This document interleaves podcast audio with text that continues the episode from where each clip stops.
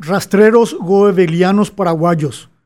Joseph Goebbels era el vocero del jefe del nazismo y asesino de masas Adolf Hitler, y era tan vil, despiadado, endemoniado y cobarde como él. Dicen que se lo consideraba como un subordinado de Satanás, según el folclore germano, en el Partido Nacional Socialista Obrero Alemán que gobernó entre 1933 y 1945. Mediante su sumisión sin miramientos llegó a ocupar el cargo de ministro de propaganda en aquel régimen de terror, el más cruel de la historia. Gente codiciosa o desquiciada que solo busca poder, acaparar todo lo que ve, cueste lo que cueste, aunque tenga que pisar cabezas o matar a millones de personas como lo hizo Hitler, no lograría efectuar lo que quiere por mucho tiempo si no fuera porque panegiristas, cepilleros en lenguaje coloquial local, le inducen, endiosan y sostienen y que no se atreverían a decirle que lo que está realizando está mal y debería suspenderlo. Eso ocurre porque son pusilánimes o porque les gusta ser esbirros del mandamás sin pensar en que pueden pagar caro su complicidad, tal como pasó con Goebbels, cuya vida acabó de la peor manera junto con su Führer. En el Paraguay, el dictador Alfredo Stroessner 1954-1989, tampoco hubiese durado tanto tiempo en el poder si no fuera porque alrededor de él abundaban los adulones sin escrúpulos que le servían para sus oscuros fines y al mismo tiempo buscaban sacar provecho, sin inquietarles que haya mandado matar y torturar a tantos paraguayos. Esos viles eran otros militares, gente del partido, hasta extranjeros que se le acercaban para ser parte del inmundo esquema de abuso de poder